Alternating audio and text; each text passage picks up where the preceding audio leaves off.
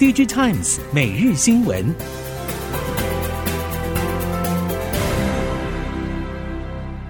听众朋友们好，欢迎收听 DigiTimes 每日新闻，我是翁方月，现在为您提供今天的科技产业新闻重点。首先带您关心，连续两季亏损的华硕，近日传出将启动组织改造，不过规模并不是很大，主要是以 PC 和手机为主的系统事业群进行整并。让外界意外的是，这波人力调整并不是锁定手机部门，而是商用部门。根据了解，华硕内部分析长远营运目标，苦心经营二十年的手机事业虽然没有亮眼的成绩，但手上专利也累积不少。未来不论是科技产品持续推陈创新，或是集团遇上专利诉讼战，相关专利都是护体的利器。手机也是连接各项产品应用的关键装置。面板双虎近年来不再楚河汉界，设备业也顺势不再壁垒分明。面板双虎近年来搭起合作桥梁，友达和群创不但共同投资富采，双方还有太阳能屋顶的业务合作。两家子弟兵也曾经携手共创，友达子公司创立空间和群创子公司方略电子共同合作，打造全球第一个室内无人机赛道。至于在设备方面，过去友达只跟君豪买设备，而东捷则只和群创合作。但近几年来，友达与群创都在转型，两家公司也有合作，客户在转，设备业也在变，希望设备业者也能够合作。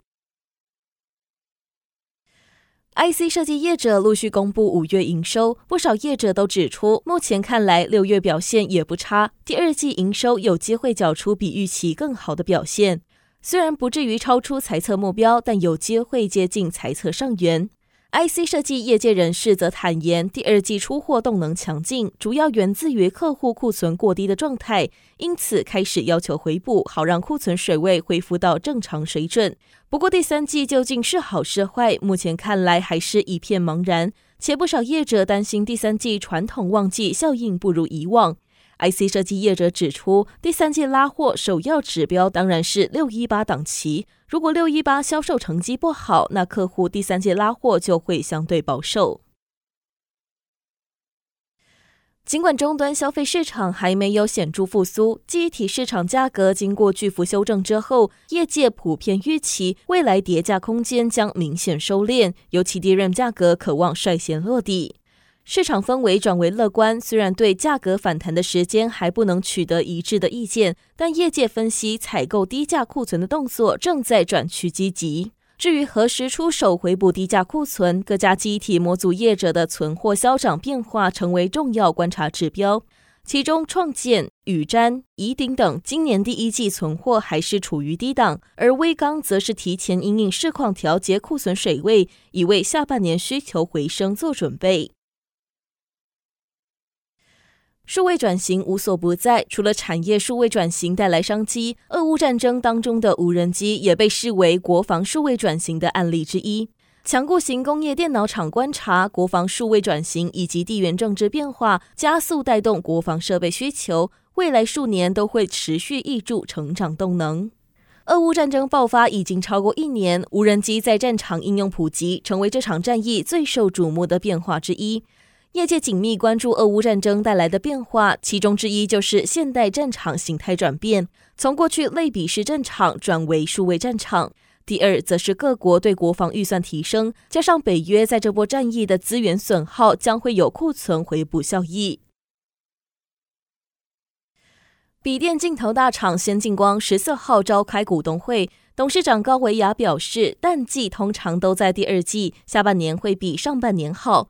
虽然今年笔电出货量衰退，但消费者更换笔电的周期还在，有望带动镜头需求持续增加，规格往双镜头迈进。预期今年营运持稳，全年营运将回到疫情前的状态。先进光认为，疫情红利虽然逐渐淡化，笔电需求趋缓，只有苹果 MacBook Pro 新品正好搭上市场热潮，带动苹果笔电市占率再度攀升。预估今年笔电需求量还是维持稳定。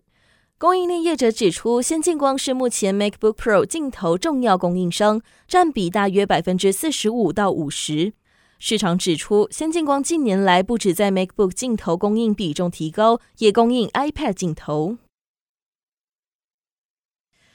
今年第一季末，中国车市启动割喉战，同期在地通路上就传出不少车厂暂停拉货大约三个月。不过近期供应链开始恢复拉货，业者坦言拉货力道还是得看各车厂和销售成绩以及库存调节策略而定，各中系品牌间的落差颇大。整体来看，逐渐逐底回温，恢复拉货，只是回温弹力多大，至今还在观望中。但预估最坏时机将过去。近日，中国造车新势力蔚来对刚推出不久的新车款降价，也调整车主原有终身免换电权益，变相大降价，以降低第一期购车门槛，好刺激销售量。业者指出，需求回暖，但弹力还是不明朗。车厂如果不降价，恐怕会流失客群，所以先前坚持不降价的业者开始进行调整，尤其中系厂间的竞争激烈度还是很高。中国消费者在经济不确定市况下减少消费，远离高阶市场。伴随今年以来中国电动车市场掀起降价大战抢市，中国两家造车新势力蔚来汽车与小鹏汽车，如今将销量成长寄托在推出更平价的电动车款上。外界分析，如果蔚来和小鹏要赶上特斯拉和理想汽车等竞争对手，将必须说服消费者骑电动车物超所值。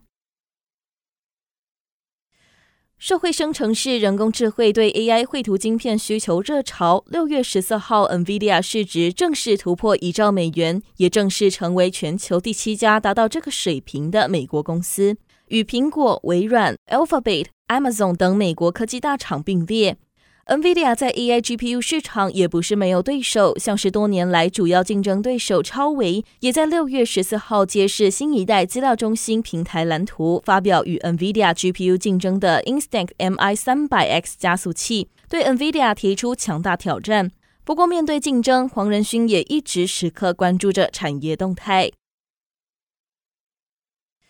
全球劳动力持续短缺，近年自主移动机器人市场前景之所以备受看好，除了不少科技巨擘投入战局的加持效应之外，业者直言，未来只要能够替代人的地方，就有自主移动机器人的立足之地。看好未来新产业和新用法会越来越多。目前，台湾自主移动机器人联盟已经分别针对效能规格、安全测试以及互通相容性等方面，陆续完成三大标准制定，将有利未来从使用者到制造端健全产业生态系。泰国将成为东南亚伺服器聚集重镇。英业达企业电脑事业群总经理林淑如指出，近两周已经有二十多位人次前往泰国，近期将会有设厂新讯息。广达也同步在泰国设厂，预计二零二四年底，泰国将成为广达伺服器主机板最大的生产据点。林淑如指出，选择泰国除了应应客户要求，当地政经变化少，且劳力工资在过去十几年每年只增加百分之一到二。但其他国家就很难说，且泰国在当地劳工不够时，可以找人力中介公司统一处理，对厂商来说比较简单。此外，当地的基础设施也已经完备。由日本政府推动，五家日本企业合作研发的次世代太阳能电池——钙钛矿太阳能电池，在今年上旬由负责最终产品与制造设备研发的积水化学，在日本多处进行大规模户外实验，离二零二五年事业化更进一步。积水化学去年十二月与东京都政府签订合作研究协议，在东京都下水道局的化学品废水处理槽安装钙钛矿太阳能电池，进行发电效率与抗腐蚀测试。系统已经在今年五月二十四号架设完成，预计将测试到十二月。日刊工业新闻报道指出，这是目前日本规模最大、时间最长的钙钛矿太阳能电池户外测试系统。以上新闻由《Digitimes 电子时报》提供，翁方月编辑播报。谢谢您的收听。